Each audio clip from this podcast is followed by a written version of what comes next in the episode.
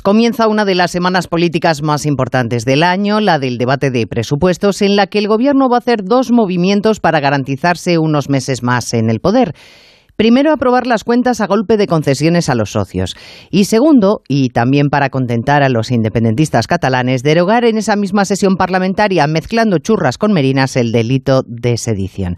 Si además consiguen con algún cese o dimisión apaciguar los ánimos encendidos por la chapuza de la ley del solo sí es sí, Moncloa habrá terminado la semana respirando hondo. Claro que a veces nos hacemos ilusiones, nos quedan preciosas y luego vienen las encuestas, hablan de sangría de votos en el PSOE y Moncloa se lleva un baño de realidad de cómo están los ánimos nacionales.